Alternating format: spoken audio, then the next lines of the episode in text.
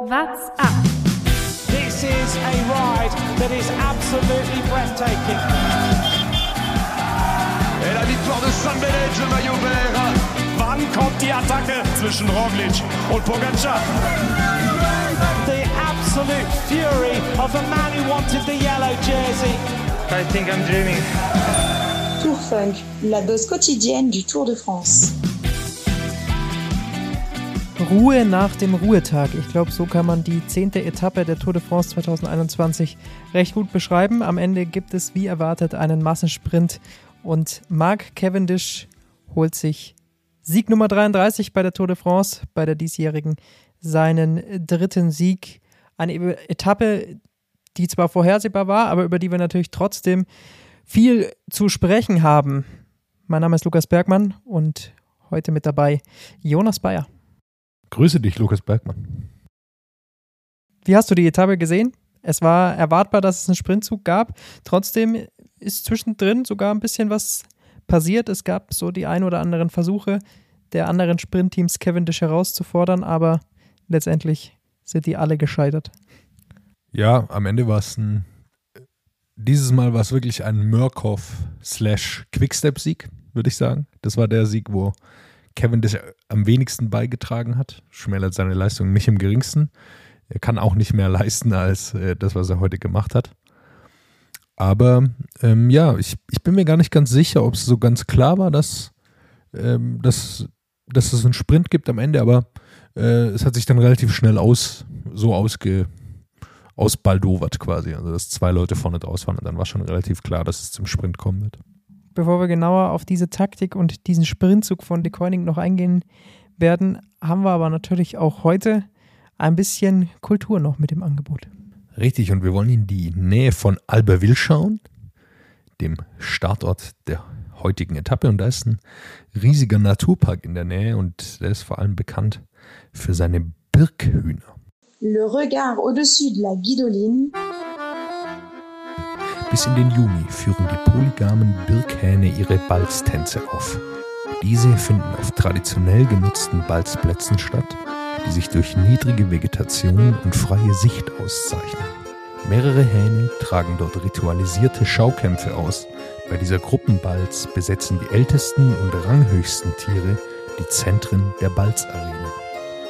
Die einzelnen Hähne bewegen sich in kleinen Individualterritorien mit gesträubten Schwanzfedern und nach vorn geneigten Körpern. Dabei geben sie abwechselnd kullernde und sich zischende Laute von sich. Es werden Drohposen eingenommen, zu kämpfen kommt es aber nicht. Ist es schon Pornografie? Ich weiß es nicht. Es hatte zumindest einen Hauch, auch so wie du es vorgetragen hast. Hat mir sehr gut gefallen. Aber nun zu den Streithähnen auf den letzten Oh, 200 oi, oi, Metern. oi, oi. Ja, Peter Sagan war da mal wieder eingezwickt. Der schafft es irgendwie nicht richtig mehr in Position zu kommen.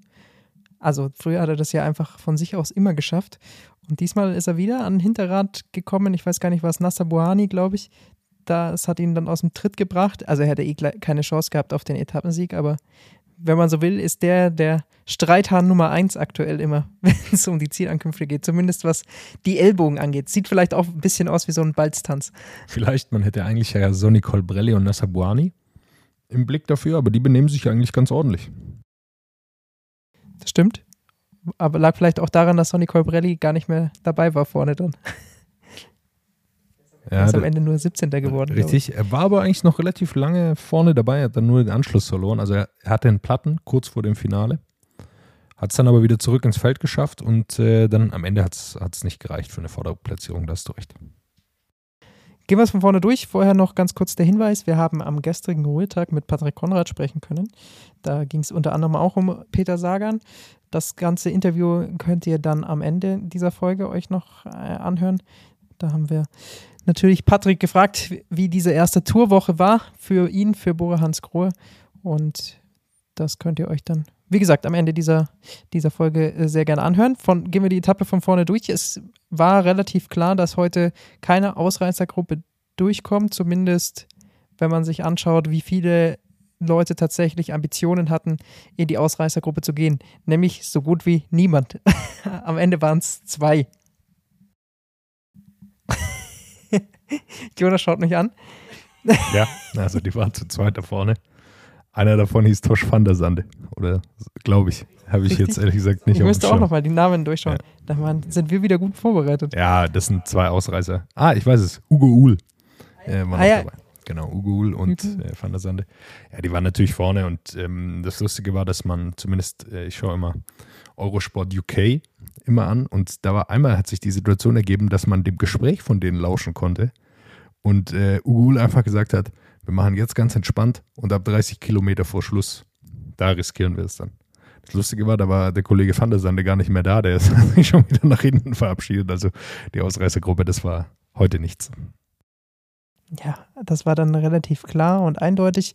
Hinten wurde viel zu viel Nachführarbeit gemacht. Das wurde alles kontrolliert. Und es gab auch ein bisschen Angst vor Windkanten. Das macht es dann immer noch mal schneller. Das muss man auch sagen, dass dann einfach dadurch, dass die Gesamtklassement-Teams nach vorne kommen, äh, wird, das, wird das Tempo einfach erhöht. Und dann da- dadurch haben so zwei Ausreißer dann überhaupt keine Chance. Der erste spannende Punkt kam dann so ein bisschen bei der Sprintwertung, die nicht flach war, sondern am Ende eines kleinen Anstieges. Also im Grunde eine Bergwertung, oder? Bergwertung Ja. der vierten Kategorie, so würde ich es eigentlich titulieren.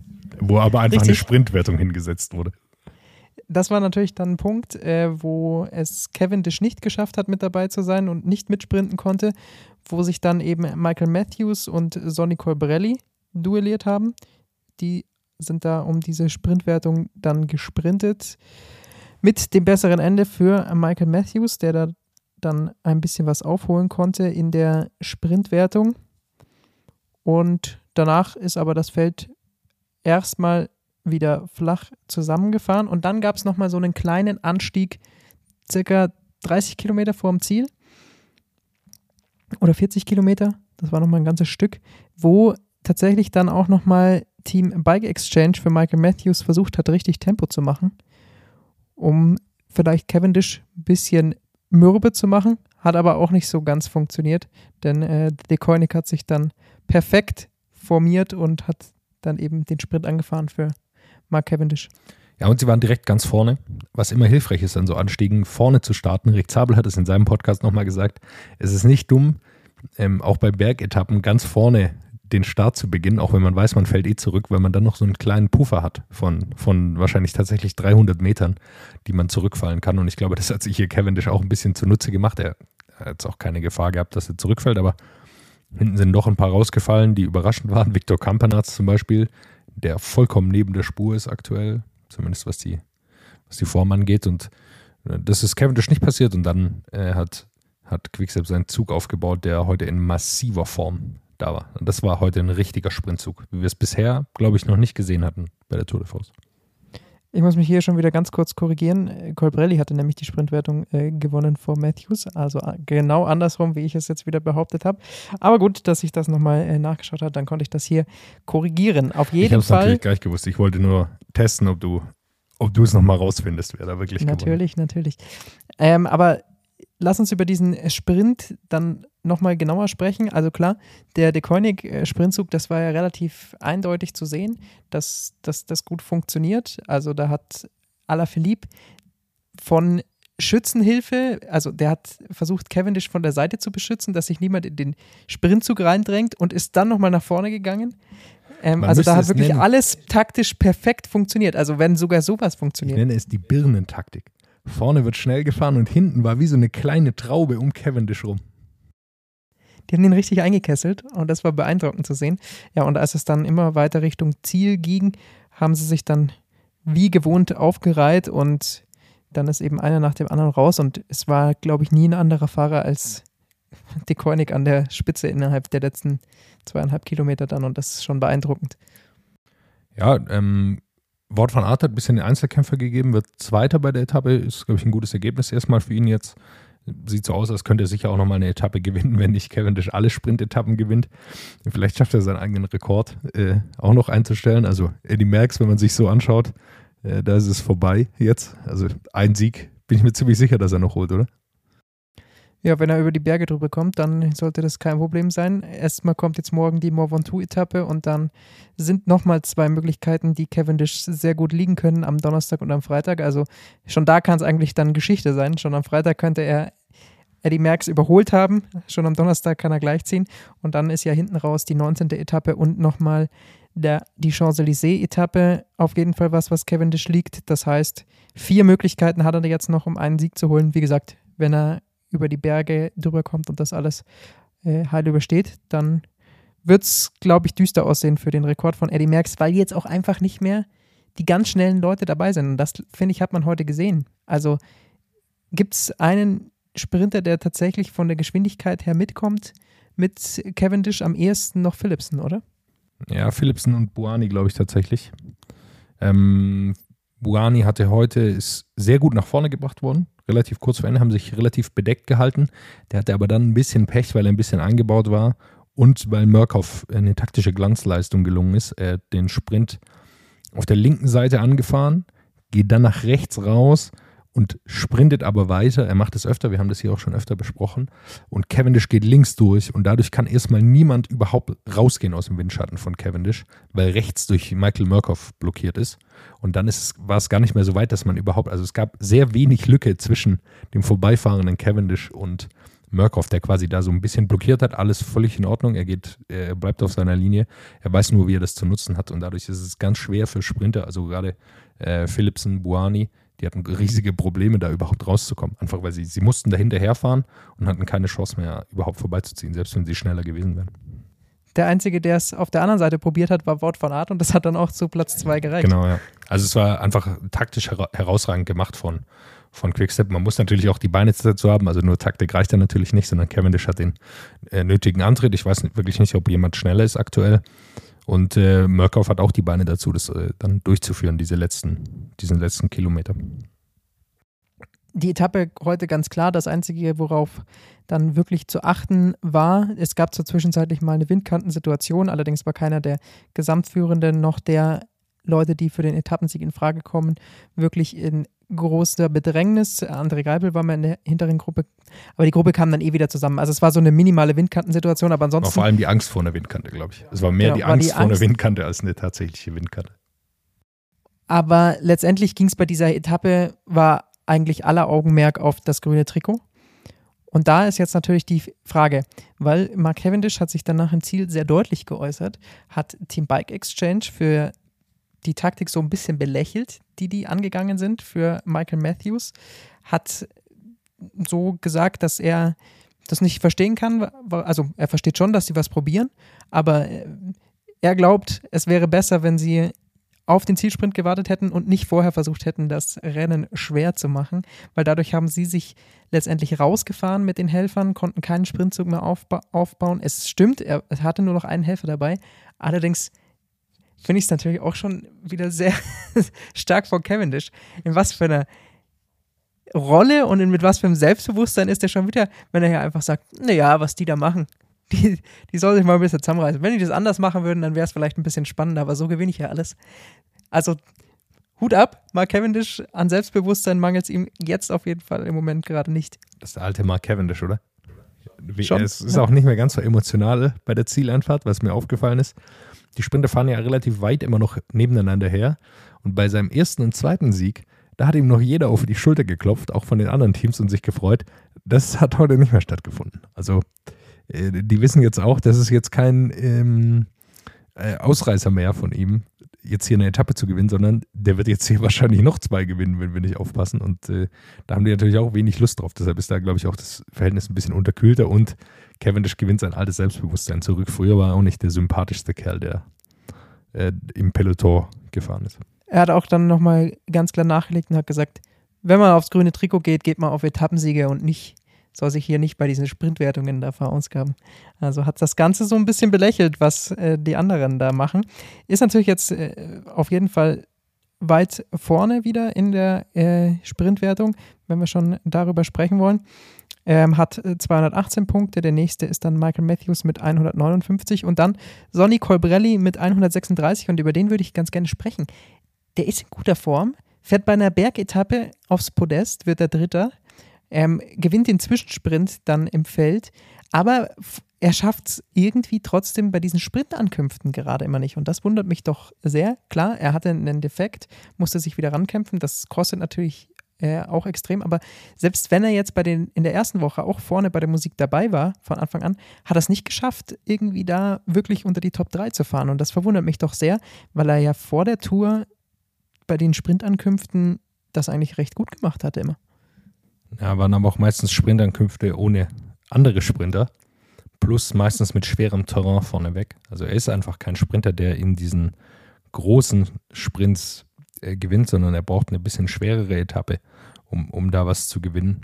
Das ist einfach, ähm, ja, so ist er naturell. Ich sehe hier halt einen Sieg vor Patrick Bevin und Mark Hirschi gewonnen bei der Romandie-Rundfahrt, bei der Dauphiné vor Aranburu, McNulty und Jasper Stuyven. Also man sieht schon am Feld, äh, da ist jetzt, war jetzt nie Caleb Youn dabei oder äh, auch nicht Peter Sagan, sondern das ist einfach, er ist nicht der Fahrer dafür, sondern er ist sehr bergfest. Ähm, er geht wohl auch nach, zu Olympia, wie ich das gehört habe.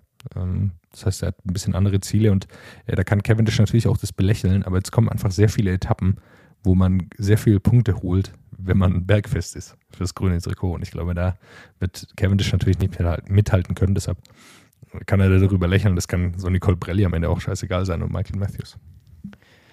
Ja, ich glaube, es wird auf jeden Fall nochmal spannend, auch wenn es jetzt erstmal wieder ein bisschen deutlicher aussieht, aber das könnte noch so ein Hin und Her geben. Äh, morgen die Mont Ventoux-Etappe, dann nochmal zwei Sprint-Etappen, die Cavendish vielleicht mehr liegen, aber dann kommen eben nochmal so ein paar Klassiker-Etappen, wo dann vielleicht so ein Colbrelli und ein Matthews nochmal Punkte aufholen können. Also das ist auf jeden Fall noch ein Kampf, äh, der sehr interessant werden könnte.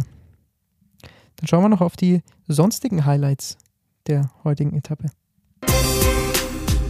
Les explosifs et les explosés. Ausreißer des heutigen Tages, Bradley Wiggins. Heute wieder auf dem Motorrad unterwegs, in stylischer Kluft, in so einer Fliegerjacke, so ledermäßig, aber mit viel Fell auch innen. Saß er hinten auf dem Motorrad, ist hinterm Feld hergefahren, hat dann einen kurzen Plausch mit Sonny Colbrelli gehalten, hat versucht, noch ein Interview, während er auf dem Motorrad fährt, mit Mark Cavendish zu machen. Das war aber kurz nach der Sprintwertung. Ähm, und da hatte der relativ wenig Lust, sich mit ihm zu unterhalten. Absolutes Highlight für mich. Dieser Mann hinten auf dem Motorrad. Immer eine lustige Geschichte auf Lager und äh, freut mich immer, ihn, ihn da zu sehen. Generell, er ist modisch bei dieser Tour de France, packt er schon wieder die ein oder anderen Sachen aus. Also wenn man ihn auch auf so Social Media folgt, da gibt es immer wieder Highlights zu sehen. Bradley Wiggins ist auf jeden Fall zu empfehlen. Stilikone. Er kann auch alles tragen, oder? Natürlich, er ist, er ist erstmal ist er zum Ritter geschlagen worden.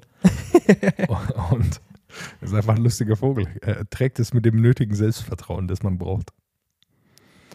Und äh, aus Rutscher heute jemand aus meinem näheren Bekanntenkreis, auf den ich jetzt nicht näher eingehen möchte, der aber Kritik an exakt dieser Kategorie hier geäußert hat. Es sei zu laut, man würde immer aus dem Schlaf gerissen werden, wenn unser kleiner Jingle zu Ausreißer und Ausrutscher läuft. Sehr gut. Liebe Grüße an dieser Stelle. Das wollen das, wir uns nicht, nicht nochmal anhören, so eine Kritik. Das ist jetzt die Frage. Hat Jonas Bayer jetzt, der heute die Folge produziert, den Jingle extra leiser gemacht oder hat er ihn heute nochmal extra laut gemacht? Jingles sind vorproduziert. Da wird, da wird nicht rangegangen. Okay, ich sehe schon. Also dann haben wir jetzt wieder zumindest dann ja äh, Zuhörer gehabt für diese Kategorie, weil alle wieder wach geworden sind. Das ist doch schon mal gut. wir haben die Gewissheit, es hört uns tatsächlich jemand zu. Deswegen machen wenn wir überhaupt nur, diese Jingles. Wenn auch nur im Schlaf und wir müssen immer wieder durch laute Jingles dafür sorgen, dass Leute für fünf Minuten wütend zuhören. Sehr gut. Ja, die anderen Wertungen heute sind natürlich dann wenig, ja, weniger interessant, da der Pogacar hat da überhaupt nichts äh, verloren oder eingebüßt. Er sah auch gut aus bei dieser Windkartensituation. Also sah jetzt nicht so aus, dass er da Zeit verliert, sondern er hat äh, clever. Einmal hat er ein bisschen was verloren, dann hat er das Loch einfach kurzerhand selber zugefahren. Und danach hat er sich gedacht, nee, dann fahre ich jetzt immer unter den Top 5. Und das ist zum Beispiel was, was Richard Carapaz gelernt hat bei Ineos schon. Windkantensituation, fahr einfach mit durch die Führung, weil dann verlierst du keine Zeit. Das ist wirklich das Entscheidende. Und ich glaube, langsam sickert das auch in die, in die Köpfe der anderen Gesamtklassementfahrer ein.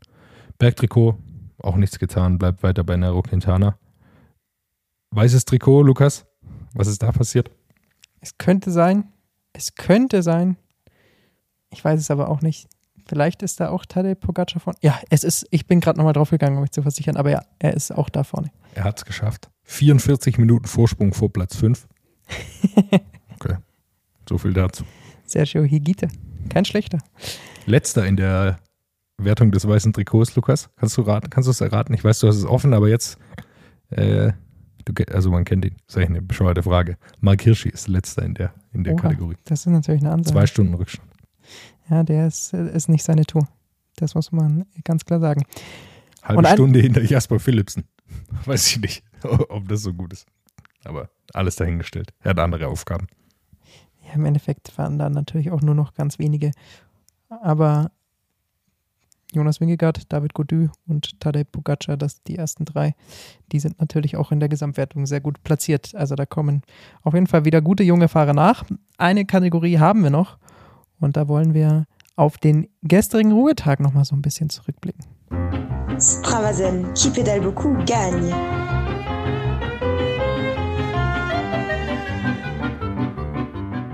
Es geht nämlich um den Sieger Ben O'Connor, der am Sonntag sich die Etappe nach Tignes rauf gesichert hat. Und das Problem war, dass sein Team Argy Dessert auch in Tignes das Hotel hatte für diesen Ruhetag. So, jetzt wiss, weiß man natürlich, am Ruhetag muss man trotzdem seine Beine ein bisschen vertreten, ein bisschen sich aufs Rad schwingen, das hat er auch gemacht. Fährt da eine 30-Kilometer-Runde, gute Stunde, also alles ganz normal. Allerdings muss er zum Schluss wieder rauf nach Tignes. Also musste er diesen Schlussanstieg, den er da gefahren ist, natürlich nicht ganz so lang, er hat, ist ein bisschen einfach nach unten gefahren und dann wieder hoch, aber letztendlich ist er gestern dann nochmal denselben äh, Schlussanstieg dann hochgefahren, fand ich auch sehr interessant. Und äh, da gibt es ein Segment, das ist, sind quasi die letzten äh, 3, äh, 2,82 Kilometer, die wir da gesehen haben bei dieser Etappe. Also bevor, da ging es ja, glaube ich, dann in Tignes nochmal zwei Kilometer so ein bisschen flach. Ich meine wirklich tatsächlich den Berg, ähm, die letzten 2,8 Kilometer. Und ähm, was da recht spannend ist, er fährt das am Tag seines Etappensiegs mit knapp 356 Watt und 8 Minuten, in 8 Minuten 28. Und dann am, direkt am Tag danach im gemütlichen Tempo trotzdem noch mit einer Zeit von 13 Minuten 35 und einem Schnitt von 215 Watt. Da muss ich sagen, also wenn man 215 Watt tritt über 13 Minuten, das kann auch schon mal wehtun. Also so als Hobbyfahrer. Das finde ich schon sehr beeindruckend. Uns, uns tut es weh. Äh, ihm offensichtlich nicht. Es haben einige beklagt tatsächlich auch, dass sie in der Höhe übernachtet haben. In Tini oben. Das ist nicht ganz so leicht, weil es dann doch, das liegt über 2000 Meter und da ist, die, ist es nicht so leicht mit der Regeneration und mit dem Schlaf. Äh, hat vielen, glaube ich, nicht gut getan. Deshalb wurde vielleicht heute nochmal ein kleiner, ein halber Ruhetag äh, eingelegt, weil am Ende des Tages war das, es war 17 Uhr war vorbei und es war noch 30 Kilometer zu fahren. Also es war schon eine sehr späte Ankunft. Und wie der Ruhetag für Patrick Konrad gelaufen ist, das äh, hört ihr gleich. Wir sprechen vorher noch kurz über die morgige Etappe und dabei natürlich auch immer über unser Fantasy-Spiel. Heute ein ganz, ganz knappes Rennen um den Tagessieg bei dieser Etappe 10. Unter anderem der Nico Polides, ein Kollege von uns, im Fotofinish punktgleich mit einem Namen, der sehr viele Zahlen hat. Also entweder verstehe ich den, den Wortwitz nicht, aber ähm, C8H1 0N4O2. Klär, klär mich gerne auf, wenn, wenn ihr den Wortwitz äh, versteht, äh, schreibt uns gerne. Ich äh, habe ihn da nicht verstanden. Auf jeden Fall ein Fotofinish. Wir konnten keinen Sieger festmachen. Wir haben es uns aus allen Lagen angeschaut. Aber einfach so ein enges Kopf-an-Kopf-Rennen haben wir uns gedacht, da müssen wir zwei Sieger küren. Beide mit 937 Punkten. Das ist natürlich eine starke Leistung. Und dann gibt es halt heute mal zwei Sieger dieser Etappe. In der Gesamtwertung hat sich allerdings vorne nichts getan. Da ist äh, Miro 1 wieder ganz vorne und verteidigt da seinen Vorsprung vor Velo Hella. Ich habe in der Zeit mal eine kleine Rechercheleistung hingelegt und einfach mal in Google eingegeben, was, für was das denn steht, dieser kryptische Name. Und da hat sich jemand richtig Gedanken gemacht. Weißt du, für Bitte? was das steht? Koffein. Das ist die chemische Zusammensetzung für Koffein. C8H10N4. O Ah, stark. 02. Das ist natürlich okay. Was zum Nachdenken. Und da ich, da ich ein Semester äh, Chemie studiert habe, Lukas, ähm, habe ich da natürlich Chemie sofort einen? Anschluss dazu. Kann man sich aussuchen. Ja, dann schau. Denn ich weiß ja, dass Koffein ein Alkaloid ist aus der Stoffgruppe der Xanthine. Es gehört zu den psychoaktiven Substanzen mit stimulierender Wirkung. Sowas habe ich einfach abgespeichert. Dank einem Semester Ja gut, mit Kaffee habe ich nicht am Hut, deswegen konnte ich das auch gar nicht wissen. das stimmt. Das stimmt, da hast du keine Chance. Das war, Richtig, ist, war ist natürlich gemein. War unfair. Lass uns lieber schnell auf die morgige Etappe schauen. Ich glaube, wer heute ARD geschaut hat, ähm, konnte gar nicht genug davon bekommen. Es lief ein Trailer rauf und runter über die Qualen des Radsports. Der, Weiße der Mont. Ventoux. Es wird ein Legendentag, der äh, wahrscheinlich vier Stunden während der Übertragung nur diesem Mont Ventoux gewidmet wird und es werden Legendengeschichten erzählt. Ich glaube, es wird folgendermaßen aussehen. Vier Stunden wird der Helikopter nur um die Spitze kreisen und es werden diese Beauties einfach vier Stunden lang gezeigt, egal was unten passiert. Naja, gut, sagen wir so, sie fahren ja dann zum Glück zweimal drüber. Das heißt, Man, man hat eine- Stunde die Chance, die Fahrer auch wirklich das zu heißt, sehen. da sieht man dann auch, dass da, dass da Fahrer unterwegs sind. Aber ja, es ist natürlich trotzdem, dass es zweimal auf den äh, Mont Ventoux hochgeht, keine ganz so krasse, krass schwere Bergetappe, oder? Was würdest du sagen? Ja, vor allem ist es am Ende natürlich keine Bergankunft, sondern geht wieder ins Tal. Da werden wieder einige Abstände egalisiert, kann aber natürlich auch dazu führen, dass einige gute Abfahrer sich berufen fühlen, äh, anzugreifen. Das wird auch wieder viel wetterabhängig sein. Was ähm, vor allem für so Satellite Rider, also Fahrer, die man in die Ausreißergruppe steckt, die einem helfen können, spricht, ist die zwischen der ersten Überquerung des Mont und dem zweiten Anstieg ist ein kleines Tal von ungefähr na, 15 Kilometer wahrscheinlich. Äh, Und das ist eigentlich immer perfekt, um jemanden aus einer Ausreißergruppe zurückzuholen, den man nach einer Attacke in der Abfahrt, Carapaz zum Beispiel ist ja immer ähm, äh, bereit für solche Attacken, den man da einsetzen kann und der einen da äh, mitzieht quasi in den nächsten Anstieg. Also es hat insgesamt nicht ganz so viele Höhenmeter wie jetzt zum Beispiel die Etappe am Sonntag. Trotzdem ist äh, zweimal eine Bergwertung der ersten Kategorie drin und einmal äh, der Ohrkategorie. Zweimal ist es der Mont Ventoux. Einmal ist es eine erste Kategorie und einmal die Ohrkategorie. Liegt natürlich daran, dass sie ein, ein, beim zweiten Mal dann von ganz unten fahren. Deswegen ähm, Ja, und eine andere, das ist eine andere Route generell. Also die zweite ist die deutlich schwerere Route. Die erste ist deutlich flacher. Äh, Es gibt ja ganz verschiedene Routen, wie man den Mont Ventoux befahren kann. Ähm, Und die zweite ist die, die schwerste. Und da gibt es dann auch nochmal Bonussekunden oben. Ich glaube, das spielt zu diesem Zeitpunkt im Klassement eher weniger eine Rolle. Ja, wird- kann man gar nicht so sagen. Also um Platz 1 ja, aber hinten, also so ab Platz 3 ähm, sind, wenn, ich weiß nicht, wie viel, 10 kriegt man, glaube ich. Äh, 10 Bonussekunden ist das schon Ich glaube einiges. trotzdem, dass morgen äh, eine Ausreißergruppe durchgehen kann. Also wenn sich Pogacar äh, interessiert, eine Legendenetappe zu gewinnen, dann kann schon sein, dass er diese Etappe gewinnen will.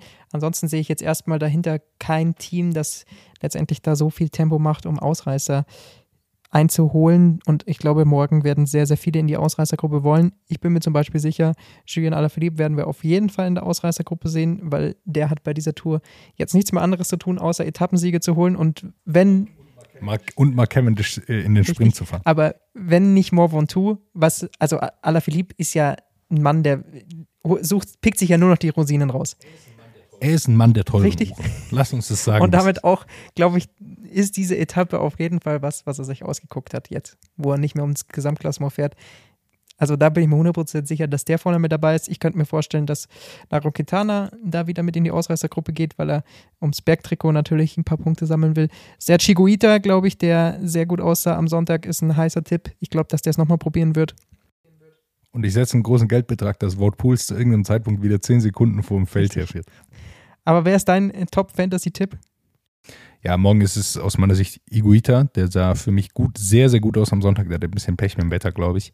Ähm, der ist nicht interessiert am Bergtrikot, sondern will den Etappensieg holen. Ähm, das wäre so ein bisschen mein Tipp äh, für morgen. Zudem ganz spannend, bevor du deinen Tipp sagen kannst, ähm, dass die ersten 70 Kilometer relativ flach sind, wird morgen die Stunde von Fahrern wie Rick Zabel zum Beispiel schlagen, die Michael Woods in die Ausreißergruppe bringen müssen und die auch auf Tempo halten, dass sie wegkommen.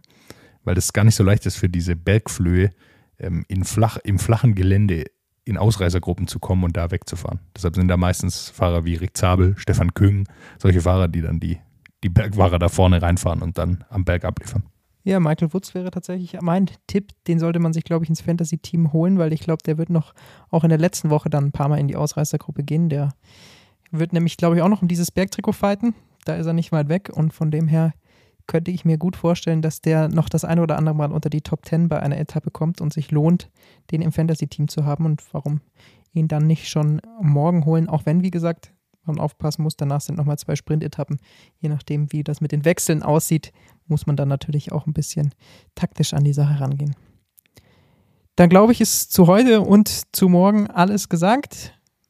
Dann lassen wir doch den Mann von Bora Hans Grohe sprechen, Patrick Konrad, und fragen nach, wie seine erste Woche bei dieser Tour de France gelaufen ist. Und wir hören uns dann morgen wieder.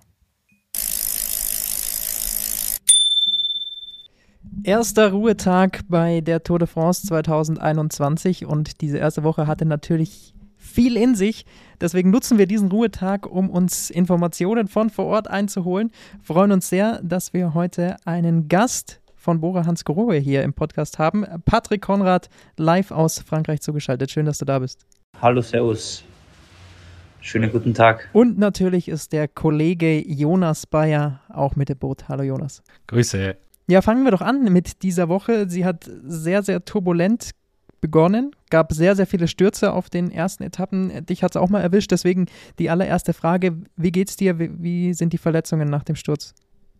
Ja, also ich habe schon ein paar Prellungen abgekriegt aber, und ein paar Schürfwunden. Ähm, bin am Kopf gelandet, aber ja, in erster Linie war ich froh, dass ich eine Gehirnerschütterung gehabt habe und somit das Rennen ja, fortsetzen habe können. Ähm, ich habe natürlich dann äh, meine Probleme gehabt und habe dann einmal ein paar Tage zur Regeneration noch, also braucht und habe dann nicht so eine große Rolle gespielt. Aber ja, als dann zur ersten äh,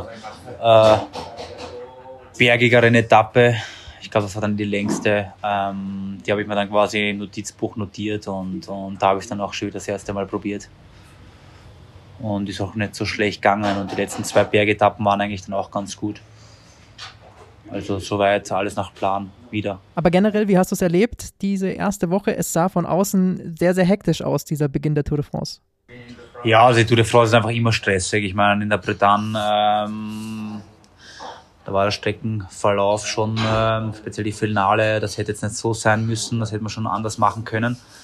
Aber okay, das ist jetzt, da, da muss man sich dann später, glaube ich, hinsetzen und das besprechen. Aber ja, aber die Tour de France ist einfach immer stressig. Also für das steht. Das weiß jeder, der was daherkommt. Ähm, dieses Jahr war natürlich mehr Stürze als vielleicht die letzten Jahre. Aber ja, okay, das war halt auch nicht ganz äh, die Verschuldung jetzt der Fahrer, sondern einfach das Unglück mit der, mit der Dame, die das Schild reingehalten hat und eben der, äh, der unpraktische Zieleinlauf. Ähm, das geht sich halt dann auf so schmalen Straßen, so kurz vom Ziel, wo jeder vor will.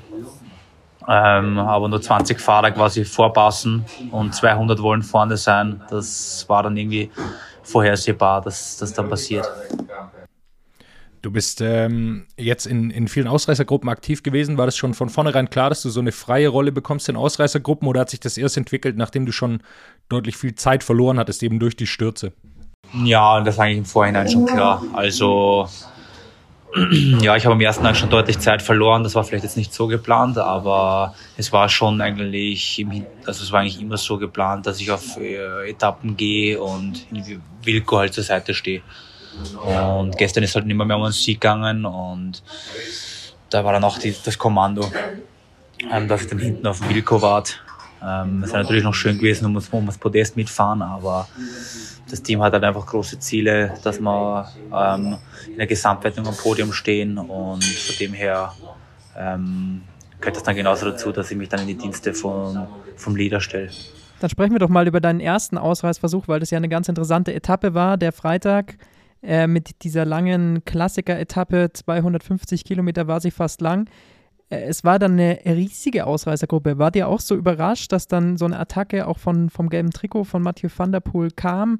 Hatte man davor damit gerechnet? Also, wie hat sich diese Ausreißergruppe so groß ergeben an dieser zehnten Etappe? Äh, an dieser langen Etappe? Ja, das ergibt sich einfach. Äh, es war ja gestern auch wieder eine 39 Mann große Gruppe und manchmal sind es sechs Fahrer, manchmal sind es einfach so viele.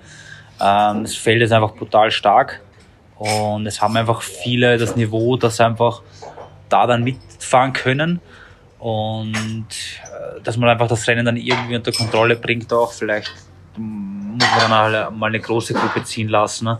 und dementsprechend hat sich das dann auch einfach so ergeben. Ich meine, die, bei, der, bei das ganz lange, bei der, bei der 250 Kilometer Etappe war das sicher nicht geplant, dass so viele in die Gruppe gehen, aber es war natürlich ein bisschen Windkante auch und von dem her hat sich das dann einfach so ergeben und die Gruppe war dann einfach nicht mehr, mehr zum Zurückholen. Also bei so einer großen, starken Gruppe, da kann hinten UAE noch so fahren. Ähm, wenn es eher flach geht mit Rückenwind, da ist das eigentlich, ist die eigentlich nicht mehr zum Zurückholen gewesen. Und ja. Also das Gefühl, dass ähm, überhaupt noch so Ausreißergruppen zurückgeholt werden können? Also aktuell sieht es ja eher so aus, dass sich, äh, dass niemand das Feld kontrollieren kann. Ähm, ja, wir werden sehen. Also die letzten zwei Tage sind natürlich so sportlich ausgefahren worden. Ich meine, man muss sich dann nicht immer anschauen, die Fahrer, was haben die für Ziele gehabt, die da ins Rennen gehen. Und durch die Stürze auch ist natürlich für viele auch die Gesamtwertung schon quasi hinüber gewesen. Und wenn jetzt einer in Topform ist und dann in die Spitzengruppe geht und es geht den ganzen Tag noch hoch runter, es regnet, du kannst, du kannst, jeder kann nur, du kannst quasi in der Abfahrt nichts gut machen, als, auch als Feld nicht. Dann ist es eigentlich äh, ja, sehr schwierig, so eine, so eine Gruppe dann wieder zurückzuholen. Zumindest alle ein, Großteil kommt eh wieder zurück, aber ein, zwei, drei oder eine Handvoll, die überlebt das dann eigentlich. Vor allem man darf nicht vergessen, dass so welche, die auf Gesamtwertung fahren, die müssen wirklich jeden Tag voll fahren. Und oft finden sich dann halt Leute, die kassieren halt einmal einen Tag eine halbe Stunde und gehen's, müssen nicht so an ihr Limit gehen, auch wenn sie eine halbe Stunde länger fahren, aber die fahren dann eher ein bisschen ruhiger, den letzten Berg zum Beispiel hoch.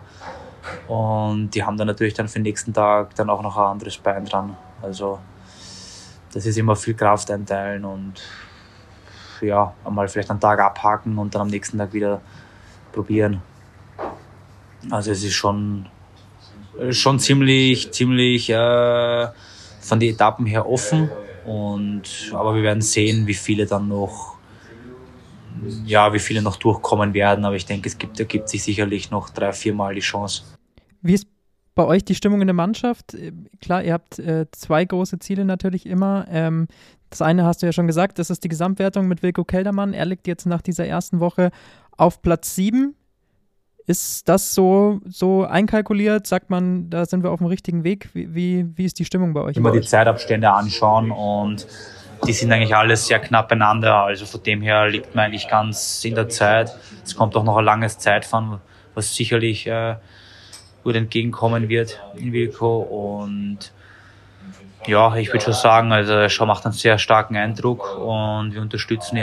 Ähm, er hat ja schon oft genug bewiesen, dass er es drauf hat. Also von dem her ähm, sind wir eigentlich alles sehr entspannt und zuversichtlich und müssen einfach schauen, dass wir uns aus zukünftige Stürze fernhalten und einfach keine Fehler machen.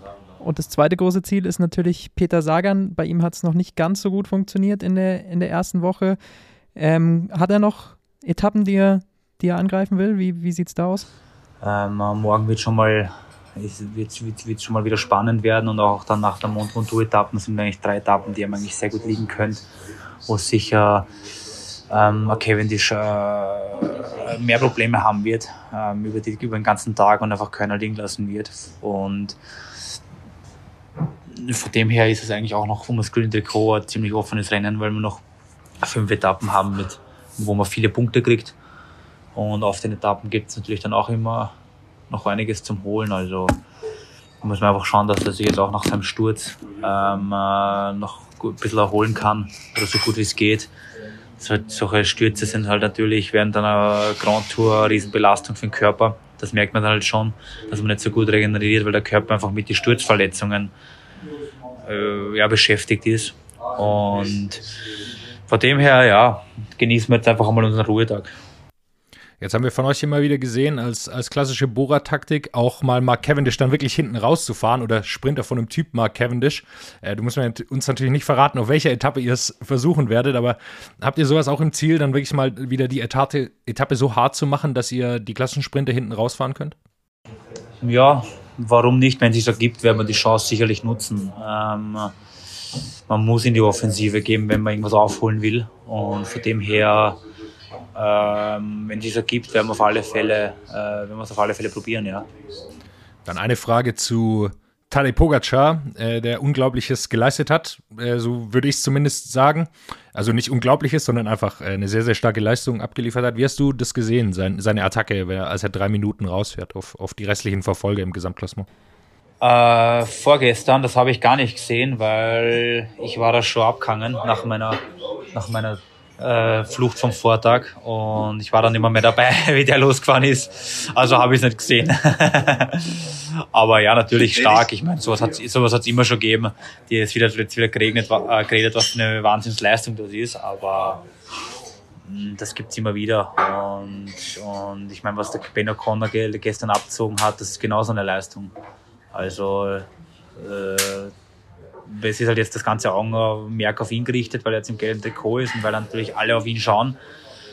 Und aber es gibt schon sehr viele Fahrer im Feld, die eigentlich auf jeder Etappe irgendwas, ja, was, was, was, was, sage ich mal, was Außergewöhnliches schaffen. Oder es gibt, gibt's Wie ist das wieder. aber als Gesamtwertungsteam? Schaut man da jetzt überhaupt noch dann auf das gelbe Trikot oder hat man das dann zumindest mit diesem Abstand vielleicht sogar schon so ein bisschen abgehakt und schaut erstmal nur, was die anderen Konkurrenten um Platz 2 und Platz 3 machen? Ähm, naja, jetzt muss man natürlich schauen. Das heißt, mit drei Minuten ist jetzt kein Vorsprung, wo du sagst, das hat man letztes Jahr beim Roglic auch gesagt, dass der die Rundfahrt fix gewinnt. Und also es kann auch alles passieren, gell? Es sind noch immer äh, ähm, es sind noch immer sehr harte Tage vor uns und es kann schnell mal passieren, äh, dass ein Sturz passiert, dass man gesundheitlich angeschlagen ist, dass man einen schlechten Tag hat und auf einmal zehn Minuten kassiert. Also ich kann mich erinnern, beim Giro 2018 hat, hat da jetzt, glaube ich, vier oder fünf Etappen gehabt, war zwei Wochen im Führungsdekor und auf der Königsetappe hat er eine halbe Stunde kassiert. Also du kannst einfach, es kann einfach so schnell gehen und von dem her muss man einfach schauen, dass das, ja, muss man einfach konzentriert bleiben und, und mit seinen Kräften auch vielleicht das ein oder andere Mal auch aushalten. Dann Frage zum Abschluss. Äh, wir machen auch in unserem Podcast so ein Fantasy-Spiel. Äh, kannst du uns einen kleinen Tipp geben, auf welcher, auf welcher Etappe man dich in, in, in unser Team holen sollte? Auf welche Etappe? Naja, gestern wäre eine gute Etappe gewesen und ja, eigentlich äh, könnte man vielleicht bei der übermorgen Das ist richtig. ist vielleicht wieder eine gute, gute Chance. Eine letzte hätte ich tatsächlich noch. Es gibt ja bei euch so eine Österreich, Österreich-Connection im Team und äh, einer davon ist natürlich auch der äh, Lukas Pöstelberger. Es gab bei der Etappe, wo Tadej Pogacar eben äh, so viel attackiert hat, da hat es ja auch sehr geregnet, ein ganz schönes Bild und ein ganz schönes Video, das dann rumgegangen ist. Der hatte sich einen Regenschirm von der Seite geschnappt. Jetzt ist die Frage, wo ist dieser Regenschirm am Ende gelandet? Hat er den tatsächlich mit ins Ziel genommen? Hast du das mitbekommen? Ähm, na, den hat er dort. Er wollte ihn, äh, er wollte ihn schon einstecken und äh, mit runternehmen, aber der war dann zu groß und er hat dann oben bei der Bergwertung hat er ihn einen Fan geschenkt. Ah, sehr gut. Dann hätten wir die Frage auch geklärt noch zum Schluss. Ja, vielen Dank dir, Patrick. Dann wünschen wir dir Gerne, natürlich ja. alles Gute für diese zweite Woche und äh, wir hören uns dann nächsten Montag wieder beim am zweiten Ruhetag. Dann bis bald und schöne Woche. Ciao. What's up? Der Radsport-Podcast. What's Up ist eine M945 Produktion. Ein Angebot der Media School Bayern.